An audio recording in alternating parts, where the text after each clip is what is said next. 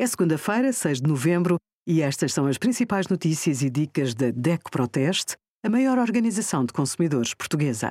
Hoje, em DECO.proteste.pt, sugerimos o que fazer em caso de fraude com o cartão de crédito, rendas aumentam 6,9% em 2024 e subsídio para inquilinos é alargado. E os resultados dos nossos testes a 112 ferros de engomar.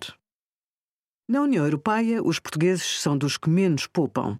O contributo do Estado é importante em matéria de impostos sobre os salários e incentivos à poupança. Para estimular a poupança de longo prazo, a DEC Proteste enviou ao Ministério das Finanças e grupos parlamentares cinco medidas de efeito imediato: baixar a carga fiscal sobre o salário e diminuir o imposto sobre o rendimento dos produtos financeiros são duas das medidas.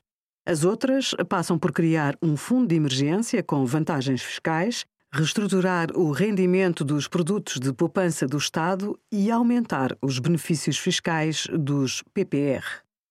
Obrigada por acompanhar a DECO Proteste, a contribuir para consumidores mais informados, participativos e exigentes.